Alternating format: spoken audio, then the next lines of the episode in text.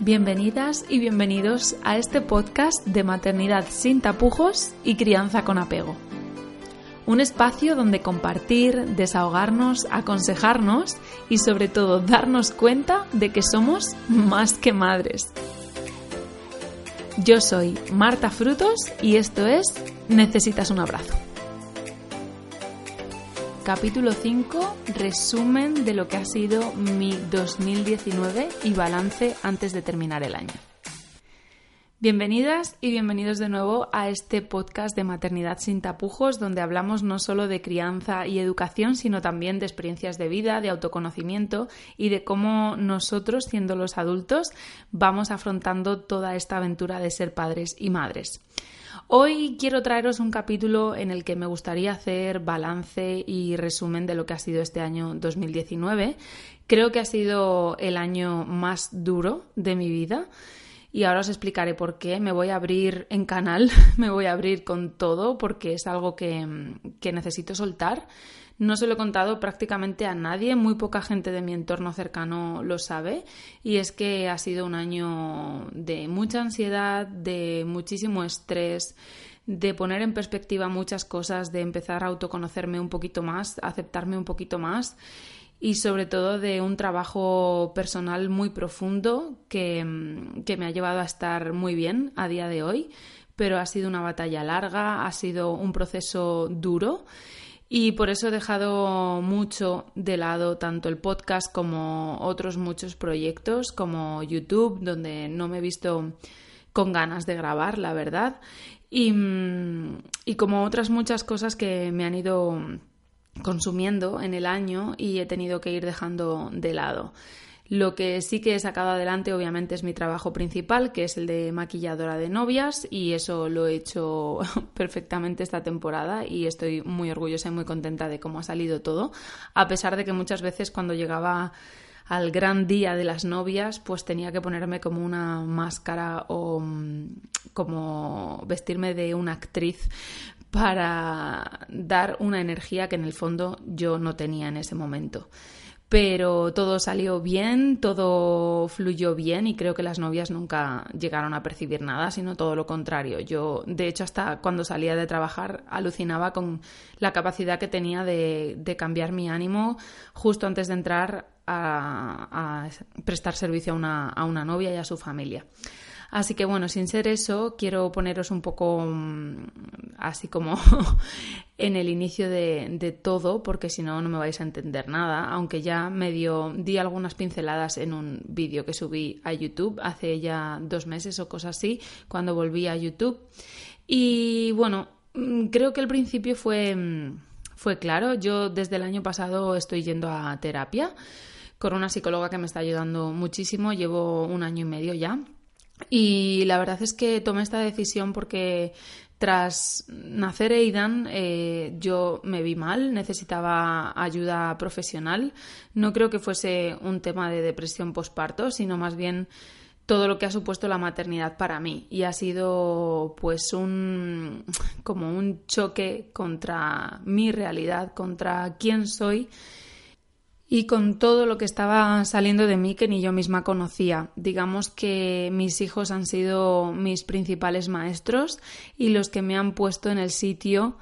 dándome cuenta de quién soy o mejor dicho, quién no quería ser y estaba saliendo algo de mí que, que no soy realmente y que no sabía de dónde me estaba viniendo. Así que hace un año y medio, como os digo, decidí empezar terapia porque estaba teniendo pensamientos bastante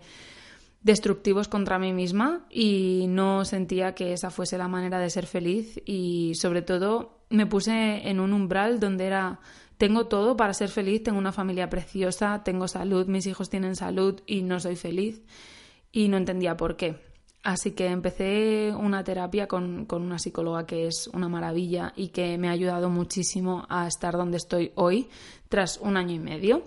Yo siempre he considerado que todas las personas deberíamos ir al menos una vez en la vida a terapia porque es la única manera que tenemos de autoconocernos un poquito más, de ver por qué tenemos esto de aquí o de allá, de ver qué nos hace más infelices y por qué. Y mm, a día de hoy os puedo decir que es la vez que he realizado una terapia más larga, aún estoy en terapia, ni siquiera he terminado, ¿no? Pero nos estamos acercando poquito a poco al final.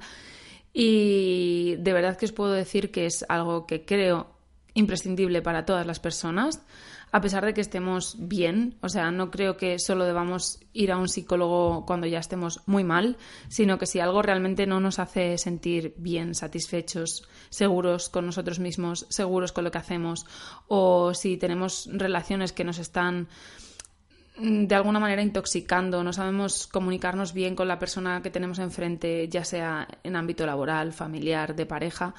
pues es probable que tengamos que revisarnos un poco más adentro y creo que la única manera de hacerlo es yendo a terapia porque por muchos libros de autoayuda que, leamos o por muchos cursos que hagamos, al final esto es un proceso muy largo donde el autoconocimiento pues va saliendo poco a poco y no podemos pretender que con un libro, con dos, con tres libros o con un curso, una charla con mucha más gente, pues ya sepamos todo. De hecho, a día de hoy vamos profundizando mucho en la terapia y yo creo que hay muchas cosas que todavía me sorprenden a día de hoy. Pero os puedo asegurar que la perspectiva que yo he tomado de todo es alucinante. Ahora me siento, no sé si en un nivel superior, podría decirlo así, me lo imagino en mi cabeza como, como unos escalones que he ido subiendo, aunque algunas veces los he bajado durante este año. Ahora os, os contaré un poquito más. Pero me siento en este momento a final de diciembre y con ganas de empezar el 2020 como que he subido cuatro, cinco, seis peldaños de golpe en lo que es mi vida. Si ponemos el primer peldaño cuando yo nací, pues lo que es la infancia, la adolescencia, tu primer contacto con la edad adulta, dónde quieres estar, a qué te quieres dedicar, con quién quieres vivir y sobre todo a día de hoy, pues con todo esto de la maternidad, como os digo, mis hijos son mis mayores maestros y son los que me están todo el día recordando quién soy, son un espejo maravilloso para mirarnos nosotros y nosotras mismas. Y yo estaba viendo muchas cosas que a mí no me gustaban de mí misma. De hecho, antes de ser madre, como sabéis, yo soy maestra y soy muy sensible a todo el tema de la infancia, a todo lo que es abusos a menores tanto físicos como psicológicos, como la manera de tratar a los niños. Me parece que hasta el día de hoy no se ha tenido muy en cuenta la infancia ni se ha tenido en cuenta las ideas de los niños, sola, solamente por ser niños, quiero decir. A veces he escuchado muchos comentarios de, bueno, son personas en construcción y, y todo eso al final es un pensamiento muy arraigado que llevamos arrastrando por generaciones y generaciones de bueno, pues todo lo que tiene que ver con, nuestra historia, ¿no? Nuestra historia de este país en concreto, en España, todo lo que hemos ido arrastrando de generaciones en generaciones. Creo que hay otros países que están un poquito más avanzados en todo este tema de la infancia y cómo debemos respetar a, los menores, pero venimos con una tradición muy fuerte, muy arraigada del autoritarismo, de, de una educación vertical, donde el padre o la madre son la figura de autoridad y se hace lo que se dice y el niño no tiene nada más que opinar ni que, ni que decir, ¿no? Entonces, todo eso es algo que a mí me ha afectado siempre muchísimo y tampoco sabía por qué me afectaba tanto, por qué he sido yo tan rebelde o tan, no sé, tan luchadora en este sentido. Cada vez que se propiciaba una conversación con amigos o amigas, yo siempre he defendido la infancia, siempre he dicho que nunca entendía que se pusiera la mano encima a un menor o que se le gritara insultándole o haciéndole de menos o lo que sea, ¿no? Todo lo que sea abusos verbales o físicos es algo que a mí siempre me ha, me ha tocado mucho. Y bueno, tras todo este proceso de autoconocimiento, como os digo, pues te vas dando cuenta de por qué hay cosas que te afectan tanto, por qué hay otras que, no, por qué mm, en el presente me relaciono de, esta manera o de esta otra con mi pareja, con mis hijos. Y estaba viendo que mm, tras nacer Aidan, como os digo, es mi segundo hijo, ahora tiene un año y medio, pues cuando él tenía un mes y medio, cosas así, yo ya toqué un poco fondo, por así decir, me estaba viendo que todo me estaba superando. Mm, de hecho, el embarazo de Aidan psicológicamente fue bastante malo. Estaba muy sensible, muy arisca, muy... Todo me afectaba. O sea, era una cosa de negatividad absoluta y fue deseado, no fue un accidente de embarazo, ni muchísimo menos, fue deseado, pero creo que me vino grande y lo puedo decir ahora mismo. Yo a mi hijo, a mis hijos es lo que más quiero en el mundo y los amo y los adoro por encima de todo, como podéis entender, pero creo que un sentimiento no quita que tengamos un pensamiento como puede, como puede ser, oye, pues igual nos precipitamos y a lo mejor deberíamos haber esperado un poco más.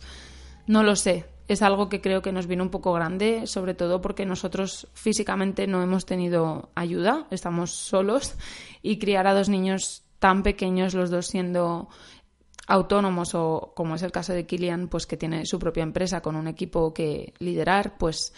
ha sido muy complicado, muy muy difícil el asumir que teníamos que dejar de lado muchas facetas como personas individuales que somos, como Marta y como Kilian. Puedo hablar de mí en principio porque soy yo la que está hablando. Ha sido muy difícil asumir que de repente un día no era más que madre, simplemente era madre, 24 horas no, non-stop, como suelo decir, y además con una carga brutal física y emocional, porque yo uní un embarazo con la lactancia de Jared. Cuando me quedé embarazada de Idan, Jared tenía 11 meses y dejó la lactancia a los 13 meses, así que fue enlazar un embarazo, lactancia, embarazo y la lactancia de Idan, que fueron nueve meses más. Total, que al final han sido muchos, muchos meses, muchas semanas donde yo he sido una persona dependiente total y absolutamente de, otras personitas. Mi cuerpo dependía, o más bien el cuerpo de otra persona dependía de mí. La alimentación de otra persona dependía de mí. Y eso ha sido una carga bastante brutal, sumándole el cansancio, sumándole que estaban empezando a salir cosas dentro de mí que no quería que saliesen o que ni siquiera conocía que estaban ahí, como, no sé, perder los papeles y empezar a decir cosas Mm, que van totalmente en contra a lo que son mis valores y mis principios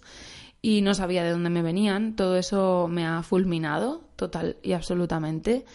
Y mm, ha ido surgiendo cuando Jared pues cumplió los dos años y empezó a tener sus pequeñas rabietas de dos años, que es como más común a esa edad, cuando empezó a plantarnos más, pues, ¿no? Plantarnos cara o,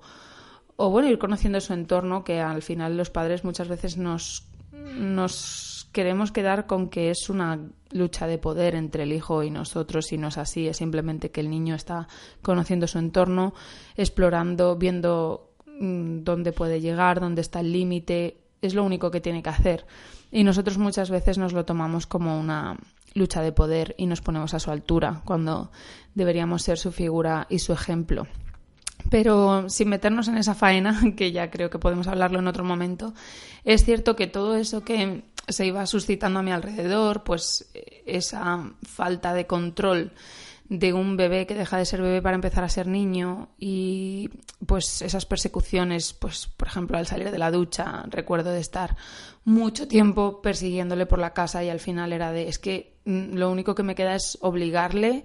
y, apretarle para que el niño se quede quieto y poder vestirlo. Y eso iba muy en contra de lo que yo quería hacer en la educación de mis hijos y de cómo yo entendía la manera de tratarles. Y eso diariamente fue un cúmulo de muchísima tensión, de llevarme a lugares donde yo no quería estar, de salir de mí frases que ni siquiera sabía de dónde venían, frases como me tienes harta o todos los días igual cosas muy despectivas que de repente las, las soltaba y salían de manera automática de mí y no sabía por qué ni, ni lo entendía. Y entonces la culpa me fue comiendo y comiendo y comiendo poco a poco. Yo no estaba bien conmigo misma. Luego, en el momento pareja, creo que, que Kilian y yo nos faltó no comunicación, sino comunicarnos bien, porque nos comunicábamos mal. Entonces todo eso también fue haciendo mella, yo me sentía muy sola, no sola en el día a día del trabajo diario que pueden dar dos niños, porque en, en casa los dos tenemos una corresponsabilidad muy, muy igualada, los dos nos encargamos de prácticamente todo, todo lo que son las rutinas, todo lo que son las cosas del día a día, pero sí a nivel emocional, a nivel sentimientos me sentía muy sola, no entendía cómo nadie me podía apoyar, incluso cuando la cagaba, hablando mal, pues no, no sentía que nadie me estuviese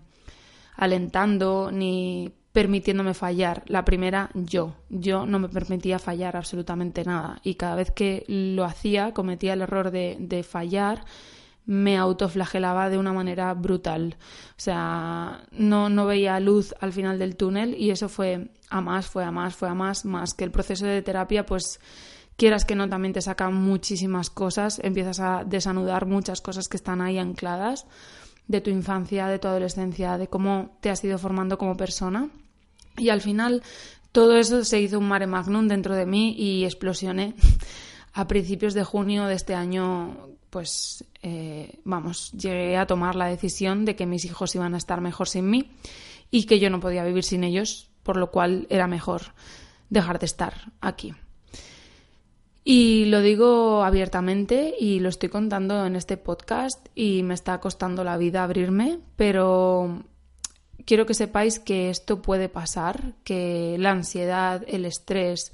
el no sentirse arropado, apoyado emocionalmente, las madres tenemos una carga brutal, tenemos un sentimiento de culpabilidad brutal, cómo nos han educado, lo que estaba hablando antes de la tradición generacional que traemos, de que nosotras podemos con todo, que al final somos las encargadas de criar a nuestros hijos, de tenerlo todo controlado, de no fallar nada, de ser las madres perfectas. Y os puedo decir que madres perfectas no existen, ahora lo sé, y que las madres perfectas además si existieran serían un rollo, porque pues no serían divertidas, no serían personas que yo que sé se manchen con pinturas de dedos, sería todo demasiado aburrido. Así que esto viene un poco a, colación de que este 2019 ha sido muy duro para mí, tocar fondo de esa manera y pensar que yo era tóxica para mis hijos y para las personas que estaban a mi alrededor fue algo muy difícil de asumir, pero llegué a tener tantísima ansiedad a nivel físico, o sea, llegué a tener bastantes ataques de ansiedad, empezó por uno, luego otro, luego otro, luego otro, y todo eso me llevó a, a de repente pensar que, que no había salida, que ya está, que esto era todo lo que yo era, que de repente estaba saliendo lo que no conocía de mí y que no había otra Marta y que esto era Marta y no era capaz de ver más allá. Pero en realidad yo no me quería perder nada de mis hijos, como podéis entender, ni, ni perderme mi vida, ni, ni nada. Entonces, por suerte, yo al estar en terapia, pues tuve la, oportunidad y la, no sé, pues eso, la suerte de que mi terapeuta se diese cuenta de que estábamos yendo a, a pozos muy oscuros y tomamos medidas rápidamente.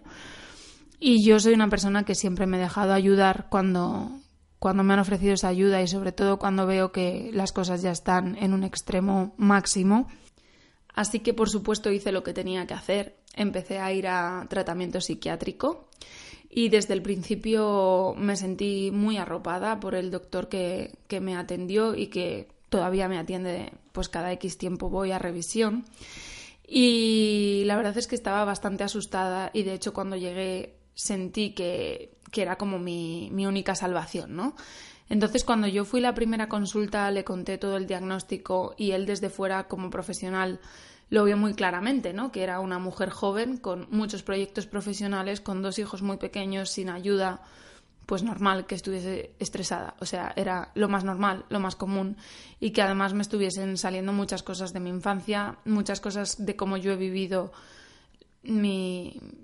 mi, mi niñez, ¿no? Y cómo a mí me han hecho sentir en muchas ocasiones de pequeña o los apegos seguros e inseguros que he podido tener. Todo eso desde fuera se veía muy fácil y este profesional lo vio muy fácil, entonces entendió que ya estaba en el camino adecuado, sobre todo por haber tomado la decisión de estar ahí en ese momento con él y no consideró que necesitase ningún tipo de medicación. Y eso, por una parte, me alivió y por otra, me hizo sentir más culpable. Y os diréis, mm, pero ¿qué está diciendo? ¿no? Si lo mejor que podrían decirle es que no necesitase medicación. Pues por una parte sentí ese alivio y por la otra fue como, oye, yo estaba esperando que todo esto eh, tuviese un motivo un motivo médico realmente que se pudiese tratar y curar y que no fuese yo la que ha generado todo esto, sino que hay algo dentro de mí que no está funcionando bien y que con cierta medicación pues podemos mejorar, recuperar y volver a estar bien. Y cuando él me dijo esto, a mí me, me dejó como un poco no sé, como aturdida. Creo que esa fue la, la sensación que tuve de salir de, ah, qué bien, ¿no? No necesito nada. Pero por otra parte era de, joder, entonces todo es culpa mía realmente, ¿no? Porque no, no necesito medicación. Entonces es porque todo está dentro de mí. No sé si me estoy explicando. Ahora lo puedo contar abiertamente porque, bueno, fue un proceso y creo que quizás esto pueda ayudar a otras mamás que estén pasando por algo similar. La presión, el estrés, el sentirse solo o sola, no estar arropado por tus figuras de apego seguras, pues puede llevarnos a situaciones muy jodidas y mm, lo bonito es poder tomar perspectiva, poder ser conscientes de que lo que está pasando no debe estar pasando y pedir ayuda, pedir ayuda a profesionales, pedir ayuda a tu entorno, a tu familia, a tus amigos, a tus seres queridos con los que tú vayas a sentirte bien. Y eso fue lo que yo hice y bueno, pues este médico me quiso ver regularmente al principio hasta que la cosa se fue haciendo más grande, la bola de nieve se fue haciendo más grande, yo no mejoraba, los ataques de ansiedad no mejoraban y finalmente ya llegué a un punto en el que necesitaba algo que me ayudase a estar con unos picos de ansiedad más tranquilos, por así decir, no tener esos saltos de 0 a 100 en un segundo, esos cambios emocionales que era una explosión dentro de mí que me llevaban a estar muy mal, a salirme totalmente de, de lo que yo era y luego la la consiguiente culpabilidad que yo sentía y, esa autodestrucción hacia mí misma que, me estaba matando, básicamente. Y bueno, pues llegamos a tomar la decisión de que sí que necesitaba algún tipo de tratamiento que me ayudase a controlar esa ansiedad y a tener los niveles de serotonina un poquito mejor. A mí todo esto de la neurociencia me apasiona, es algo que me ha gustado desde siempre y bueno, pues este psiquiatra que es una maravilla me ayudó mucho a entender qué es lo que estaba pasando en mi entorno sináptico, que es como el entorno que hay entre las neuronas dentro del cerebro. Y bueno, pues cuando hay un periodo de estrés muy largo, digamos que hay unos receptores que eh, se multiplican por X y esos receptores, en lugar de tener, vamos a poner por caso, cinco receptores, eh, me lo estoy inventando, ¿eh? pero para que lo entendáis, si debiésemos de forma natural tener como cinco receptores de serotonina, cuando pasamos por un periodo de estrés muy largo, esos receptores empiezan a multiplicar y a lo mejor de cinco empezamos a tener 10, 15 y entonces están como muy muy alerta y muy mm, estimulados para recibir esa serotonina. ¿Qué pasa? Que cuando no hay la serotonina suficiente, esos receptores se, vuelven medio locos y nos produce más estrés. Por eso en ese medio mm, sináptico hay que aportar más serotonina para que esos receptores al recibir la serotonina que necesitan se relajen y volvamos a tener los receptores que debíamos tener desde el principio de una manera normal y más equilibrada. Entonces, el fármaco que yo estoy tomando desde julio, pues es el que me está ayudando a que todo ese medio sináptico tenga la serotonina suficiente para que mis receptores estresados se relajen un poco y podamos tener pues una tranquilidad un poco mayor y no dispararme tanto de 0 a 100 en situaciones que ni yo misma comprendía porque era algo que estaba un poco desbarajustado, por así decirlo, en, en todo lo que viene siendo el cerebro. Así que estoy muchísimo mejor ya desde julio hasta ahora. Llevo más de cinco meses de tratamiento. Os puedo asegurar que no es la panacea ni muchísimo menos. De hecho, todo este cambio que estoy haciendo de mitad de año para acá es de mucho trabajo, de, sobre todo del trabajo de terapia semanal, porque eso es lo que más herramientas me ha dado, más autoconocimiento me ha dado y lo que más en el camino me ha puesto. Pero sí que es cierto que bueno, pues el fármaco ayuda ¿no? a que estés un poco más tranquila. Y, y, es verdad que aunque estoy más tranquila, creo que es un trabajo mío el, el, poder anticiparme a las situaciones, el poder ser consciente de, oye, esto, esto que ahora mismo a lo mejor me dispararía por esto, es que me está conectando con esto que yo viví en mi pasado, que me hizo sentir vulnerable o que me hizo sentir sola o que me hizo sentir mal y me está conectando porque es una situación que me está totalmente tocando con eso que no sané en su momento. Así que desde aquí os quiero decir que no estamos solas, que hay muchísima gente que nos puede ayudar. Yo siento una gratitud infinita por los profesionales con los que me he topado, porque son grandes profesionales y bueno, menos uno en general que no, que no tuve una buena experiencia, pero el resto, de verdad, admiro muchísimo a las personas que trabajan con personas, porque por mucho que sea trabajo, yo creo que de alguna manera se lo llevan a casa. Y yo he tenido de verdad profesionales que me han atendido en cualquier momento con una llamada de teléfono a cualquier hora, saliendo del metro, a lo que sea, y han estado ahí. Entonces, que no estamos solos, que hay muchas personas que nos pueden ayudar, que cuando sintamos que estamos perdidas o perdidos y que no sabemos cómo coger otra vez pues el rumbo de nuestro barco, de verdad, pedid ayuda porque no os vais a arrepentir. Es la única manera, yo creo, muchas veces de salir de situaciones donde no, no podemos estar bien solos, o sea, de manera individual, sino que necesitamos de ese grupo que nos, que nos sustente, que nos sujete y que nos tienda la mano para seguir adelante. Con todo esto quiero decir que a mí la maternidad ha sido algo que no sé si me ha venido grande o no, pero me ha venido de sopetón, eso sí lo puedo decir. Y me han surgido y emanado muchísimas emociones y sensaciones que debía tener ahí y que no había tratado de manera directa. Así que agradezco profundamente a mis hijos que me hayan dado esta oportunidad porque creo que sin ellos quizá no hubiese hecho este desarrollo de autoconocimiento, este proceso personal que estoy viviendo. Y ellos son mi fuente de todo, mi fuente de cambio, mi fuente de inspiración y son todo por lo que yo quiero luchar para conseguir ser una mejor persona, una mejor versión de mí misma. Y sobre todo, como os decía, que me siento como a unos cuantos peldaños por encima, con una perspectiva mucho más amplia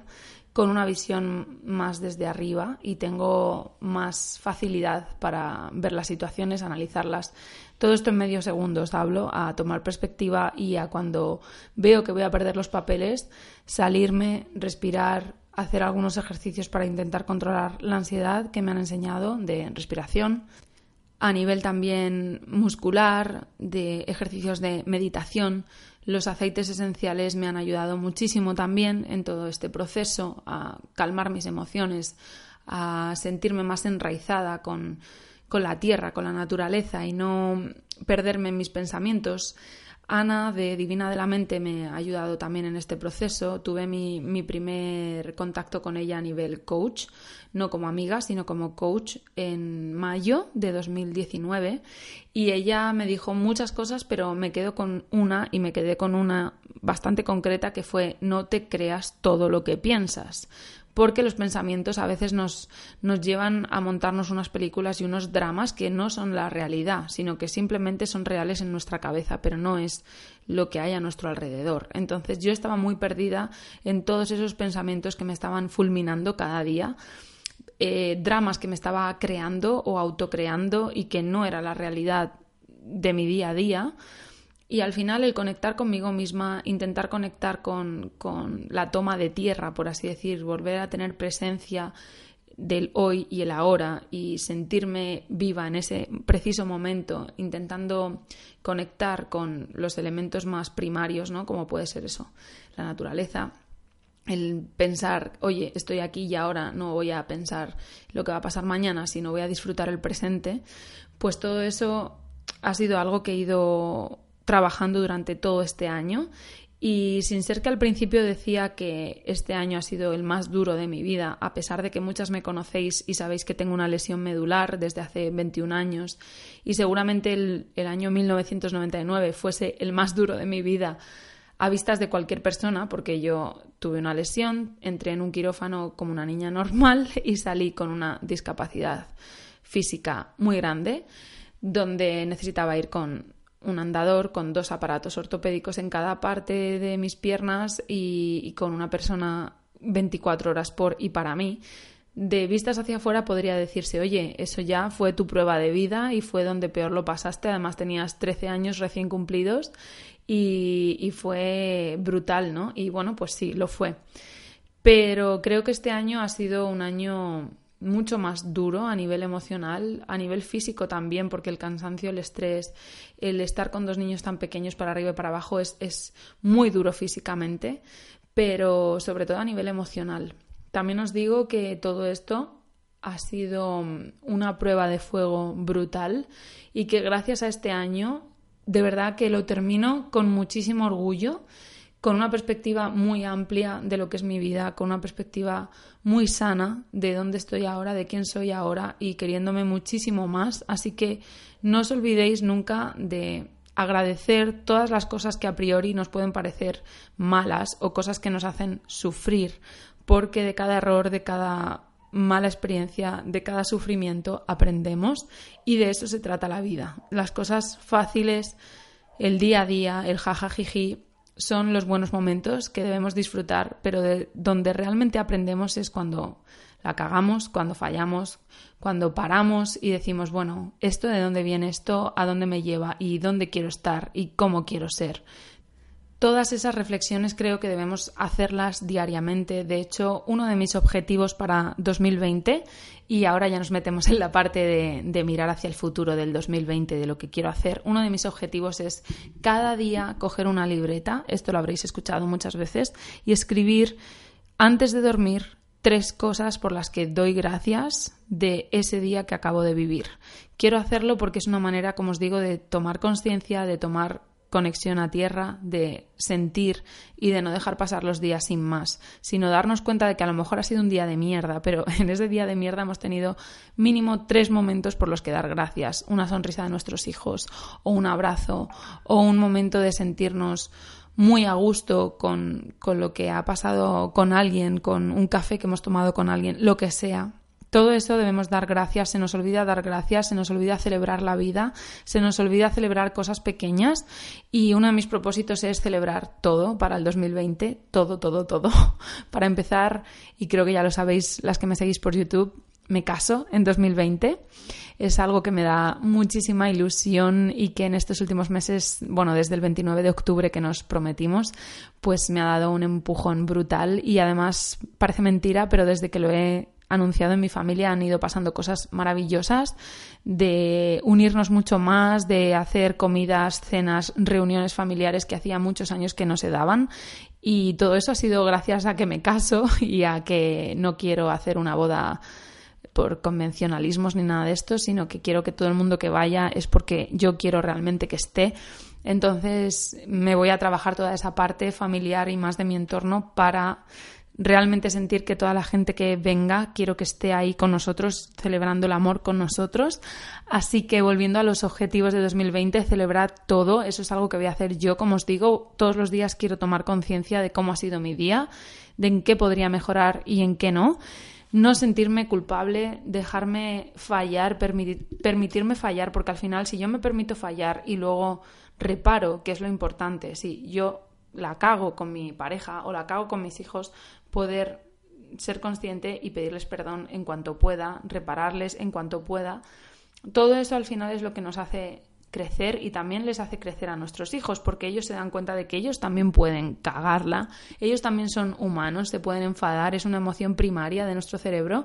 y no pasa nada, simplemente hay que intentar gestionar nuestras emociones, darnos cuenta de por qué vienen, de dónde vienen e intentar ser lo más respetuosos con nuestro entorno y con las personas que nos rodean. Eso es algo que quiero hacer para 2020. Otro de mis objetivos para 2020 es poder conectar más conmigo misma, darle más espacio en el día a día a la meditación, a poder tener ese espacio de silencio solo para mí, con una música que me, que me aliente, que me haga sentir bien, que me haga conectar conmigo, con mis emociones en ese momento.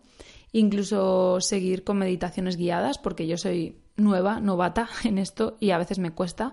pero las meditaciones guiadas me están ayudando mucho. Poder terminar mi, mi, curso de Transforma tu vida en extraordinaria de Divina de la Mente, que me está ayudando mucho también. Y seguir leyendo. Ahora mismo me estoy leyendo un libro que os recomiendo, que es La vida te está esperando, de Javier Iriondo. Y me está gustando mucho porque estoy empatizando mucho con la protagonista de la historia y creo que es una manera muy elegante de hablar del aquí, de la hora, del presente, de lo que verdaderamente importa. No podría decir que sea un libro de autoayuda, pero sí que nos ayuda a autoconocernos. Y de verdad que tiene una manera muy bonita de, redactar, así que os animo a que si estáis pasando algo parecido, similar o os apetece simplemente a que echéis un vistazo a este libro, incluso tenéis opción de pedirlo de aquí a los Reyes Magos. Y bueno, en principio deciros que mi 2019 ha sido un 2019 de retos, un 2019 de tocar fondo para coger aire y empezar otra vez a subir hacia arriba. Ha sido un año de mucho conocimiento de mí misma, ha sido un año de aceptar, de perdonar, de recapacitar, de asumir que muchas de las cosas que nos hacen daño no es porque las personas enfrente de nosotros nos hagan daño, sino que son nuestras expectativas las que nos hacen daño a nosotras mismas. Y a veces cuando, cuando he intentado reequilibrar esas expectativas o revisarlas, pues me he sentido muchísimo mejor porque ya no pongo expectativas en la persona de enfrente, sino que soy yo la que mido esas expectativas y entonces sufro menos. Es un camino de aceptación, un camino de perdonar, de saber que todas las personas, al menos que me quieren, hacen y han hecho todo lo que han podido de la mejor manera que han podido. Y una vez que eso lo he asumido y lo he visto con mucha perspectiva, pues me ha hecho sentir mucho más en paz también ha sido un año de sentir que hay muchísima gente que nos puede ayudar, mucha gente que de manera desinteresada está ahí para escucharnos y está ahí para, para darnos lo mejor de sí mismos. Y eso me ha hecho sentir muy tranquila también, porque como os digo, llegué a estar muy sola en mis emociones pero cuando sientes que hay muchas manos que te pueden sujetar y sostener, de verdad que te hacen sentir viva. Así que gracias desde aquí a todas las personas que han sido parte de este 2019, que han sido muchas y muy importantes. Gracias por todos los abrazos que he recibido de manera desinteresada y gracias por la por la acogida de este capítulo que espero que tenga, que espero ayudar a otras mamis o a otras personas, aunque no sean mamis, que puedan estar pasando una situación similar. Quereros mucho, lo importante sois vosotras y espero que este 2020 venga cargadito de cosas muy bonitas y que si no son tan bonitas pensemos que es algo más que nos depara la vida para afrontarlo con todo el amor que podamos, con todo el respeto que podamos y que seguramente nos lleve a un aprendizaje. Así que de verdad, os deseo lo mejor para el 2020. Espero poder compartir muchísimo más con vosotras, conectar mucho más con toda esta parte que como sabéis me hace mucha ilusión y que es un proyecto muy mío y que me lleva a estar muy a gusto y muy feliz cogiendo mi micrófono y hablando, desahogándome aquí en este espacio de Necesitas un abrazo. Y quería acabar el año con este podcast a pesar de que tengo muchos grabados con personas muy especiales, ya tengo cinco entrevistas grabadas y quería sacarlo todo, sacarlo todo, pero es como, vamos a cerrar el ciclo de este año, de 2019, lo he pensado esta mañana según me estaba tomando el café, vamos a cerrar bien el año y a partir de enero